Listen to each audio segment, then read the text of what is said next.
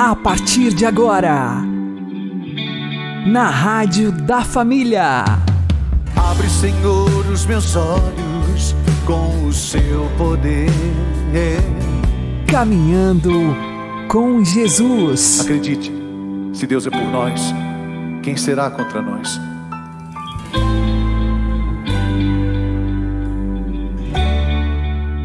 Olá, meu querido irmão e minha querida irmã, ouvintes da Rádio Regional Esperança e também aqueles que nos ouvem pelo YouTube e Spotify. Eu sou João Cláudio e este é o programa Caminhando com Jesus. E vamos caminhar com Jesus em nome do Pai, do Filho e do Espírito Santo. Amém. Inspirai, ó Senhor, as nossas ações e ajudai-nos a realizá-las para que em vós comece e para vós termine tudo aquilo que fizermos. Por Cristo Senhor nosso. Amém. Santíssima Virgem Maria, Mãe de Deus, rogai por nós. Castíssimo São José, patrono da Igreja, rogai por nós. O que significa seguir Jesus? Vamos aprender com o Padre Léo. Jesus chamou quem? Aquele dia chamou Pedro. O Pedro podia dizer uma desculpa, quem sabe? Senhor, mas nós temos muito peixe, eu quero fazer o seu pescador de homens. Eu quero dar um sentido à sua vida, Pedro. Tiago e João imediatamente deixaram o barco, o pai e os empregados e seguiram. O que, que eu preciso deixar? Que barco é esse que eu preciso largar?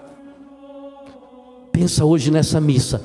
O que que você precisa que a graça de Deus venha ao seu encontro, venha auxiliar você que você precisa largar na praia. Pensa bem, não são só coisas estragadas. Aliás, o evangelho fala de valores. O pai, a barca, os empregados, a profissão deles. Mas imediatamente largaram. Largaram para quê? Aí está o sentido da conversão. É a terceira etapa da conversão que o Evangelho nos apresenta. Primeiro é o chamado.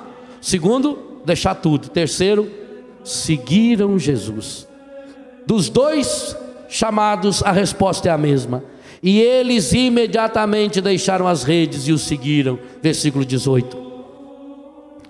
E depois o versículo 20 puseram-se a seguir Jesus. O que significa seguir Jesus? Seguir é ir atrás, é ter o faro, é como o cachorrinho. O cachorrinho você vai lá para o meio do mato, daqui a pouquinho ele te acha. Por quê? Porque ele foi no faro. Seguir Jesus é botar os pés aonde ele botou é caminhar o caminho que o Senhor já fez, é ir atrás dele, é colocar Jesus como o único que não pode ser substituído por nada nem por ninguém na minha vida. Jesus como o único necessário, é proclamar o senhorio de Jesus na minha história. Conversão é proclamar que Jesus é o meu Senhor, que eu quero segui-lo, que a partir de hoje eu não vou mais servir nenhum outro Deus, nenhum outro Senhor, custe o que custar, eu vou seguir Jesus. Está aqui, Senhor, o que eu sou, com a minha miséria, com a minha fraqueza, com o meu pecado, com as minhas limitações. Eu estou aqui, Senhor, eu quero segui-lo. Enquanto não houver essa disposição interior em nós, nós não vamos experimentar essa graça que Deus quer derramar em nossa história. Mas seguir Jesus exige o rompimento. Em primeiro lugar, exige o rompimento daquilo que nós somos tudo que for de pecado em nós. Segundo lugar, exige o rompimento das esperanças de recompensa. Sabe por que, que não é fácil seguir Jesus? Porque a única coisa que ele promete é que você vai ter que passar pela cruz. É fácil? Não. Jesus diz: o caminho é difícil, o caminho é estreito, é subida, é cheio de pedra. Além disso, tem um monte de coisa puxando para trás. O caminho é doloroso, mas não tem outro jeito. Se você não tiver a coragem de passar pela porta estreita.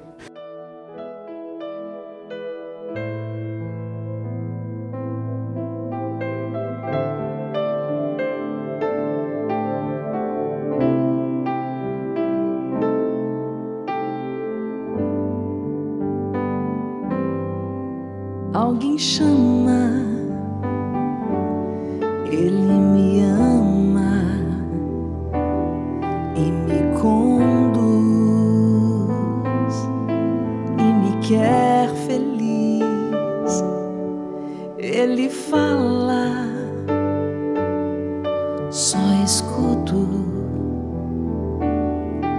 para o mudo e o que ele me diz.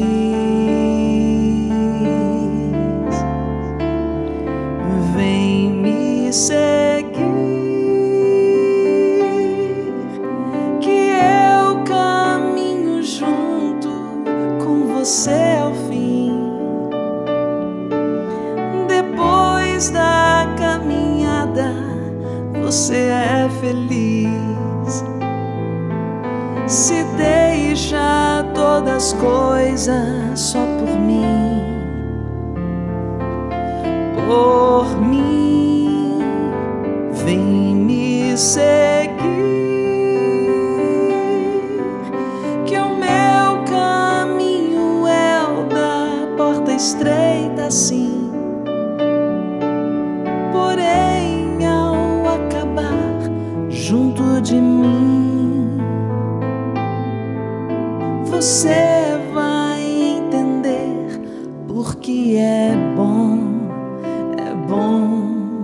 servir.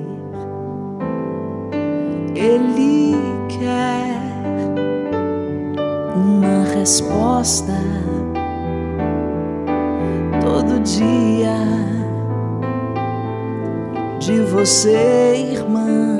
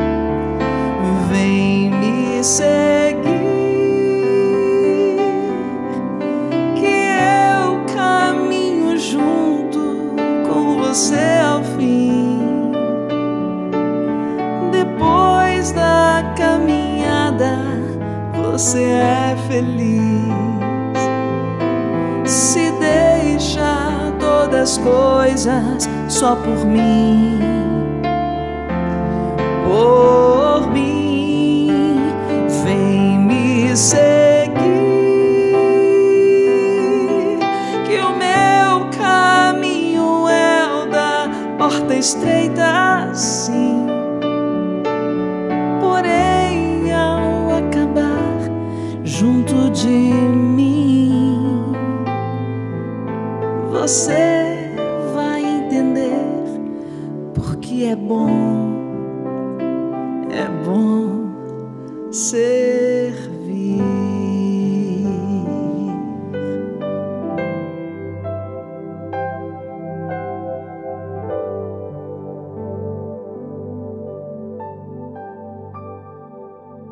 Caminhando com Jesus e o Evangelho do Dia.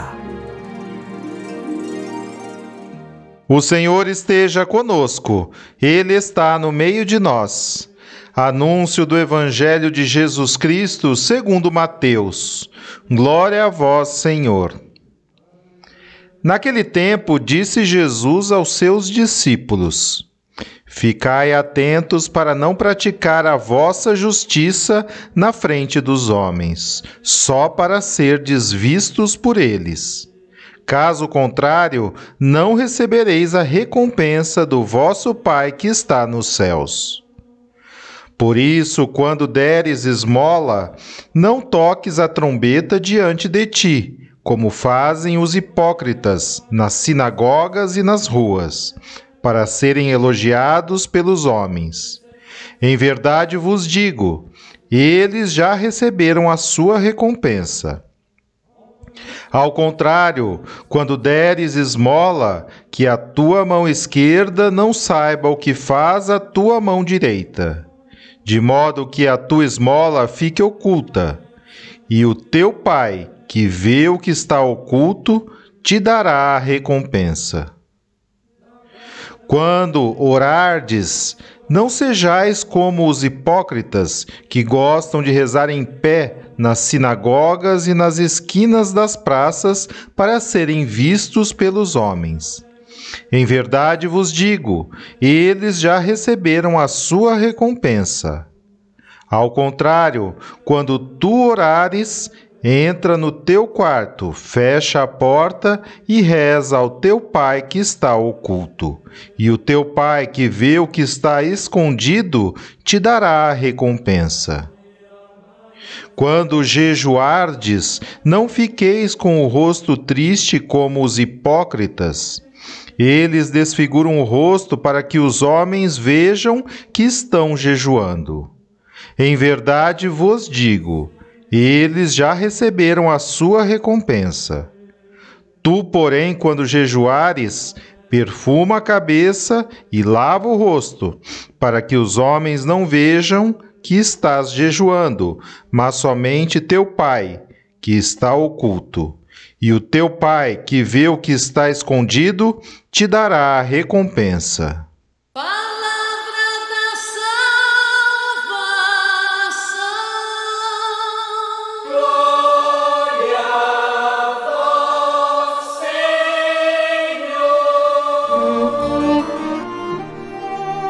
Agora, a homilia diária com o Padre Paulo Ricardo. Meus queridos irmãos e irmãs, no Evangelho de hoje, nós iniciamos o capítulo 6 de São Mateus, que ainda é parte do Sermão da Montanha. Aqui, Jesus nos fala eh, daquelas obras que nós estamos acostumados na nossa vida né, de crescimento espiritual. Trata-se da esmola, da oração e do jejum. Mas ao falar destas três obras importantes, necessárias para o nosso crescimento espiritual, Jesus sempre tem em vista uma realidade negativa. Ou seja, os hipócritas. E ele repete isso a cada vez. Quando deres esmola, nós não devemos fazer como fazem os hipócritas nas sinagogas e nas ruas. Quando nós orarmos, nós não devemos fazer como os hipócritas que gostam de rezar em pé nas sinagogas e nas esquinas das praças. Quando nós jejuarmos, não devemos desfigurar o rosto, né? porque é assim que ficam os hipócritas. Mas o que é um hipócrita? Bom, a palavra hipócrites em grego quer dizer personagem. Ou seja, trata-se de uma aparência exterior que não corresponde a uma realidade interior. Hipócrita é quando nós fazemos algo externamente e não há nenhum movimento interior que corresponda àquele ato. Em linguagem popular, poderíamos dizer, é puro teatro. Pois bem, isso que para nós cristãos é uma coisa tão óbvia, não é óbvio nas outras religiões. Ou seja, as outras religiões, como, por exemplo, as, as religiões eh, tribais da, da África, ou até mesmo eh, a religião dos muçulmanos, as religiões não exigem conversão de coração. Elas exigem um ritual externo. Elas exigem, quando muito, uma lei externa de comportamento. Mas a mudança de coração é algo muito tipicamente cristão. E nós que crescemos numa cultura, claro, que é uma cultura cristã esfacelada, mas é uma cultura que ainda tem algo de cristianismo, nós achamos a coisa mais óbvia do mundo, mais evidente, que as nossas ações externas devem corresponder as nossas ações internas. Não podemos fazer teatro. Não podemos ser hipócritas. Até aí, tudo muito bem. O problema é que o diabo, esperto que ele é, ele sabe virar o ensinamento de Deus ao contrário, para paralisar os cristãos. Como é que o diabo faz isso? Bom, veja só. Todas as vezes que você se põe a fazer uma obra boa, vamos supor, você vai jejuar, você vai rezar, você vai dar esmola. Se você for olhar para dentro do seu coração, você vai notar que o seu coração tem duas tendências. A não ser que você seja já um grande santo purificado, todas as vezes que você faz um ato bom, existe possivelmente aí uma intenção boa, uma vontade de fazer o bem, de amar, mas ao mesmo tempo tem lá também uma vaidade, uma vontade de ser admirado, de ser aplaudido. E aí nós ficamos prisioneiros de uma coisa chamada vanglória, em grego, kenodoxia, ou seja, a vaidade, que é uma miséria universal. Ou seja, para os iniciantes, para quem está iniciando a sua vida de santidade, quando você faz um ato bom, por mais que você esteja interiormente decidido, eu quero amar Deus, eu quero fazer isso por Deus, eu quero fazer isso pela glória de Deus, por amor a Jesus, tem sempre um sujeitinho aqui observando você e dizendo assim: Nossa, como ele é santo.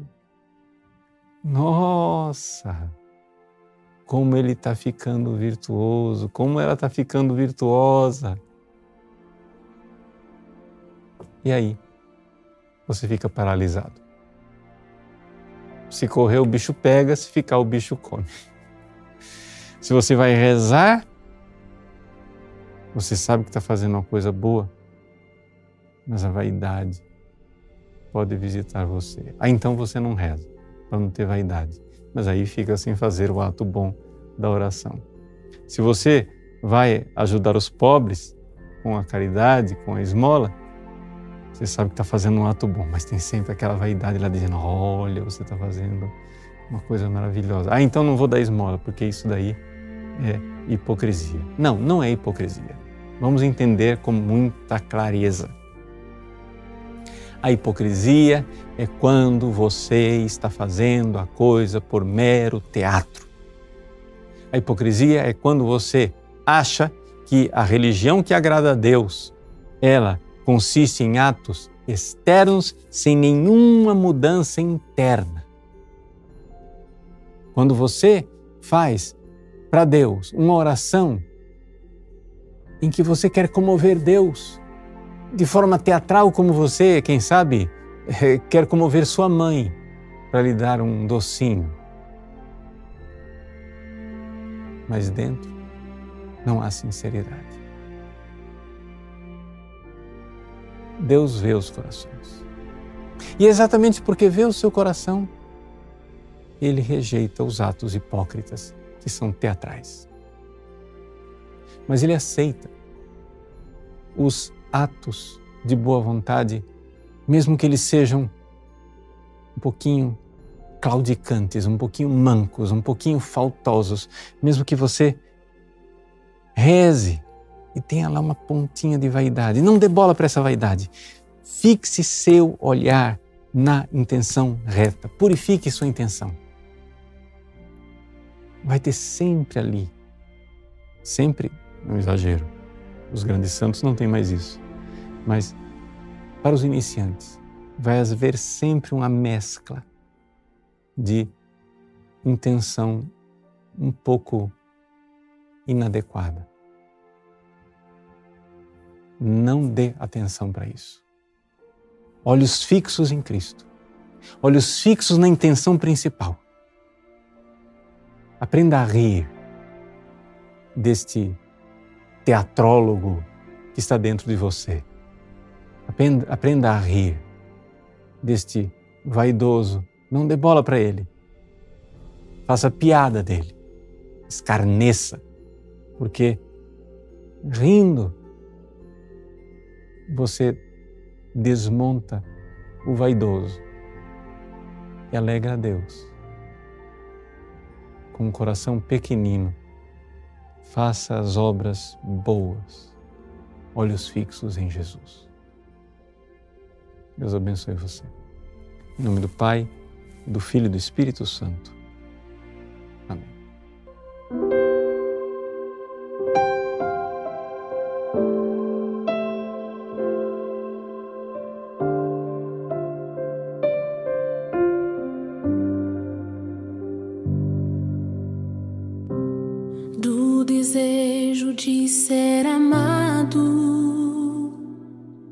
Estimado, procurado. Livra-me, Senhor, do desejo de ser honrado, preferido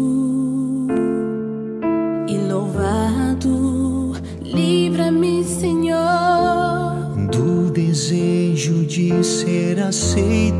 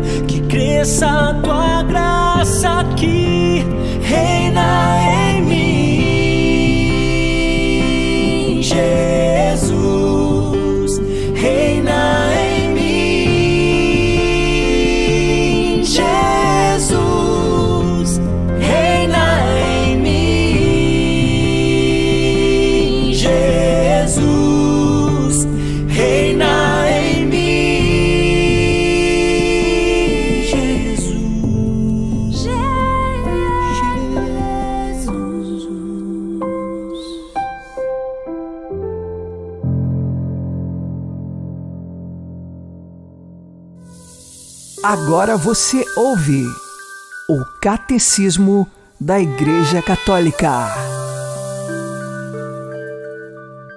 A unidade de Cristo e da Igreja, cabeça e membros do corpo, implica também a distinção entre ambos, numa relação pessoal.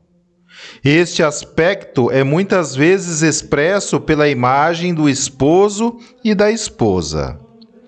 O tema de Cristo esposo da Igreja foi preparado pelos profetas e anunciado por João Batista. O próprio Senhor se designou como o esposo. E o apóstolo apresenta a igreja e cada fiel, membro do seu corpo, como uma esposa desposada com Cristo Senhor, para formar com ele um só espírito. Ela é a esposa imaculada do Cordeiro Imaculado que Cristo amou, pela qual se entregou para a santificar que associou a si por uma aliança eterna e a qual não cessa de prestar cuidados como ao seu próprio corpo. Eis o Cristo total, cabeça e corpo, um só, formado de muitos. Quer seja a cabeça que fale, quer sejam os membros, é Cristo que fala. Fala desempenhando o papel de cabeça, ou então desempenhando o papel do corpo. Conforme ao que está escrito, serão os dois uma só carne. É esse um grande mistério, digo em relação a Cristo e à Igreja. E o próprio Senhor diz no Evangelho: já não são dois, mas uma só carne. Como vedes, temos de algum modo duas pessoas diferentes, no entanto, tornam-se uma só na união esponsal.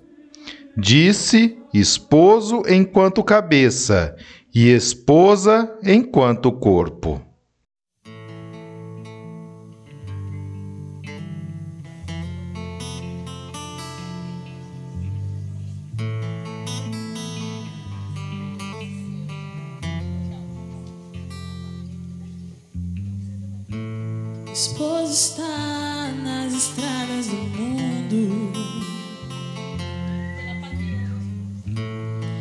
Indo ao encontro da humanidade. Esposo está nas estradas do mundo, indo ao encontro da humanidade. E onde o esposo está,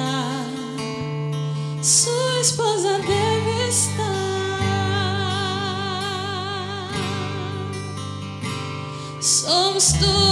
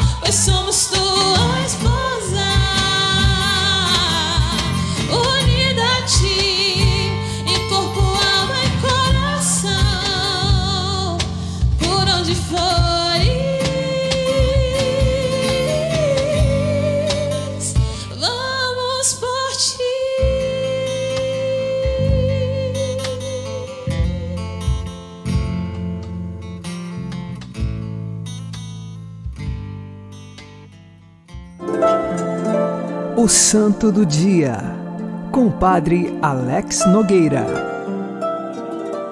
No dia 15 de junho, nós recordamos o martírio de São Vito, que nasceu na Sicília no século III da era cristã. Era filho de pais pagãos. Sua mãe morreu muito cedo e então o seu pai, chamado Alás, contratou uma ama chamada Crescência para cuidar do filho e também um professor chamado Modesto. Tanto o professor quanto a ama eram cristãos e educaram aquele menino na fé cristã, escondido do pai, que era pagão e não aceitava o cristianismo. A partir dos sete anos, aquela criança já era seguidora de Jesus e tinha uma fé muito grande. Foram testemunhados alguns milagres e prodígios que aconteceram quando o pequeno Vito rezava. Aos 12 anos, ele foi descoberto pelo pai como cristão. E o pai então o entregou, juntamente com Crescência e Modesto, às autoridades daquela época. O pai tinha a esperança de que o filho, com 12 anos, sendo torturado, desistiria de Jesus Cristo. Mas isto não aconteceu. Pelo contrário, ele permaneceu fiel. Crescência e Modesto conseguiram fugir da prisão junto com Vito e foram para a região de Nápoles e lá viveram escondidos por um tempo. É relatado alguns prodígios que São Vito realizava quando rezava a Jesus Cristo. Um deles foi que um menino foi mordido por cachorros e ele estava à beira da morte e morreu. Então, Vito rezou e aquele menino sobreviveu. Por isso, algumas imagens de São Vito tem ele segurando alguns cachorros. Depois, eles foram novamente descobertos como cristãos e passaram de cidade em cidade fugindo, até que então foram novamente capturados e o imperador Diocleciano tinha um dos filhos que era epilético e pediu que o menino Vito curasse. É claro que o imperador não entendia que quem realizava a cura era Jesus pela oração daquele menino. Mas o menino rezou e o filho do imperador foi curado. O imperador, ao invés de pagar com gratidão, pagou com traição e entregou Vito a ser martirizado. Primeiro, é claro, torturado e depois martirizado. São Vito, nesse sentido, é invocado como padroeiro contra uma doença chamada coreia, que começa com uma febre reumática e depois tem consequências neurológicas e a pessoa começa a ter movimentos involuntários, como foi o caso do filho de Diocleciano.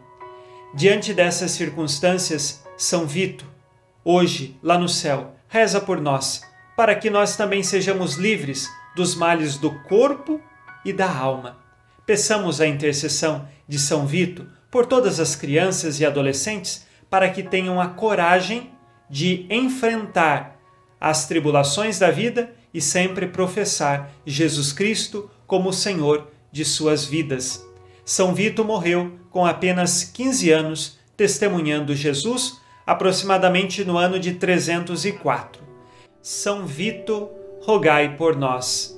Abençoe-vos Deus Todo-Poderoso, Pai e Filho e Espírito Santo. Amém. Fique na paz e na alegria que vem de Jesus.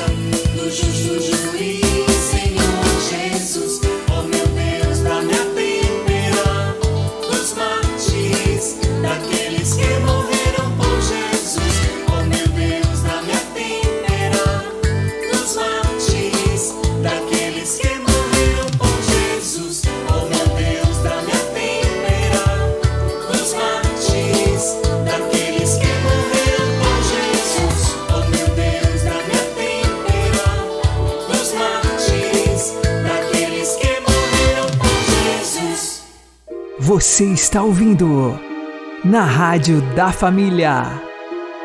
Caminhando com Jesus. Oremos. Senhor, que nos criastes com sabedoria infinita e com segura providência nos governais, infundi em nós a vossa luz para nos consagrarmos inteiramente ao vosso serviço. Por nosso Senhor Jesus Cristo, vosso Filho, que é Deus convosco na unidade do Espírito Santo. Amém.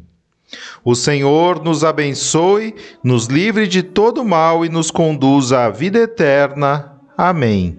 E que Maria e José nos conduzam pelas mãos para que continuemos caminhando com Jesus.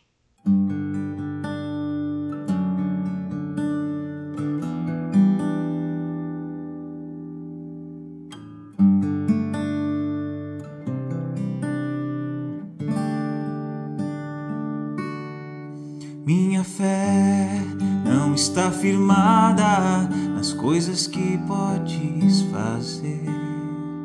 Eu aprendi a te adorar pelo que és.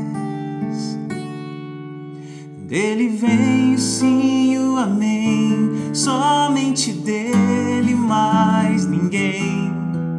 A Deus seja o Deus fizer, Ele é Deus. Se não fizer, Ele é Deus. Se a porta abrir, Ele é Deus. E se fechar, continua sendo Deus. Se a doença vier, Ele é Deus. Se curado eu for, Ele é Deus. Se tudo der certo, Ele é Deus. E se não der, continua sendo Deus.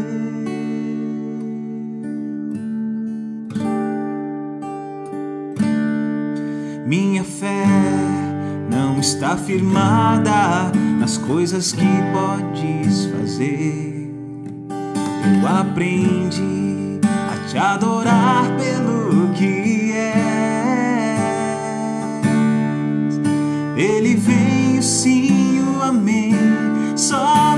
dele mais ninguém. A Deus seja o louvor. Se Deus fizer, Ele é Deus. Se não fizer, Ele é Deus. Se a porta abrir, Ele é Deus. E se fechar, continua sendo Deus. Se a doença vier, Ele é Deus. Se curado eu for, Ele é Deus. Se tudo der certo, Ele é Deus. E se